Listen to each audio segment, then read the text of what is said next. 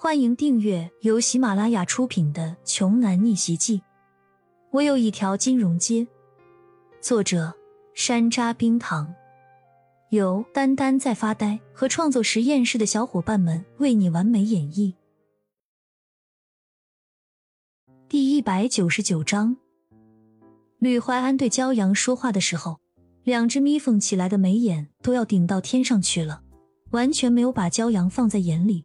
冷哼了一声，语气鄙夷，充满了各种不屑。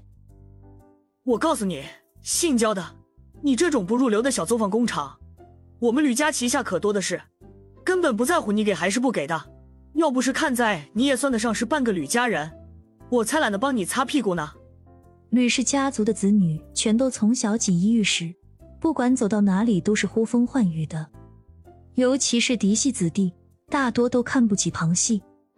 就更别说是骄阳这种母亲完全不在家族的允许和支持下，离家出走，跑到一个小破县城里，和某个无名的穷野男人生出来的孩子了。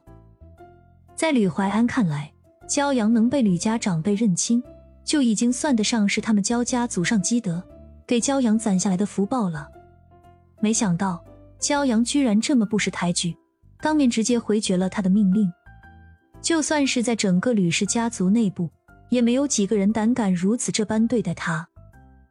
而骄阳生平最讨厌的就是像吕怀安这种仗势欺人的坏东西，依仗着自己貌似天生拥有着所谓的贵族豪门的血统，从小到大就自以为是的认定了自己在什么地方对什么人都可以随心所欲、任意妄为。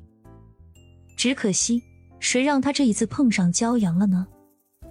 对不起，我没兴趣拍你们吕家的高枝儿，所以你还是请回吧。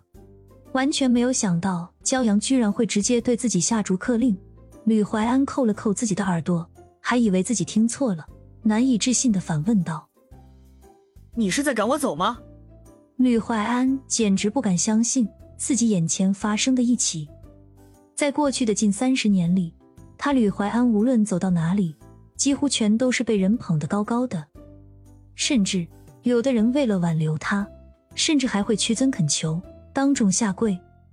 可今天他居然被人冷言冷语的直接下了逐客令。骄阳再次淡淡的说：“你的耳朵没毛病吧？你要是没听懂，那我就再说一遍，请你离开，现在，立刻，马上。”吕怀安愤怒的狠拍了一下桌子，对骄阳立目而视：“混账！”你一个孽种，竟然敢这么跟我说话！我看你是不想好好活着了吧？我可是吕家的嫡系少爷，没有我，你就别想回吕家。白痴！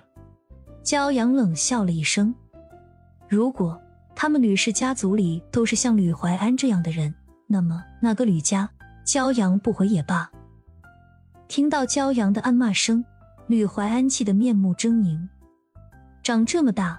就算包括自己的爷爷奶奶在内，就从来没有人这么骂过他。吕怀安气得拍案而起，直接对随行的黑衣人命令道：“给我打断他的腿，只要留一口气就行。”是。黑衣人应了一声，便一脸凶狠走向了骄阳。好狠心的表哥啊！就因为表弟拒绝交出公司的管理权，就想打断表弟的双腿。真是一个良心坏透了的恶毒东西。这个时候，窝在一个不起眼的小角落里，一直玩着搏斗类游戏的剑石，兴奋地放下手机。有架要打，怎么少得了他剑石呢？谁敢动他们家焦少爷一根头发丝、一根手指头，剑石二话不说，肯定会跟对方玩命的。剑石身如鬼魅。他首先排除了与那个最具有威胁性的对手进行正面对抗，也就是刚才拿枪崩了陆源的那个黑衣男人。紧接着，他飞速闪身到了那个男人的身旁。这个黑衣男人还没有完全反应过来，就被剑士直接扭断了手臂，然后在一瞬间的功夫，他的枪也被分解成了一堆零件，散碎在了地上。在众人震惊的神情和目光之下。剑士如法炮制的将其他黑衣人分分钟的就全部都给废掉了。本集播讲完毕，想听更多精彩内容，欢迎关注“丹丹在发呆”。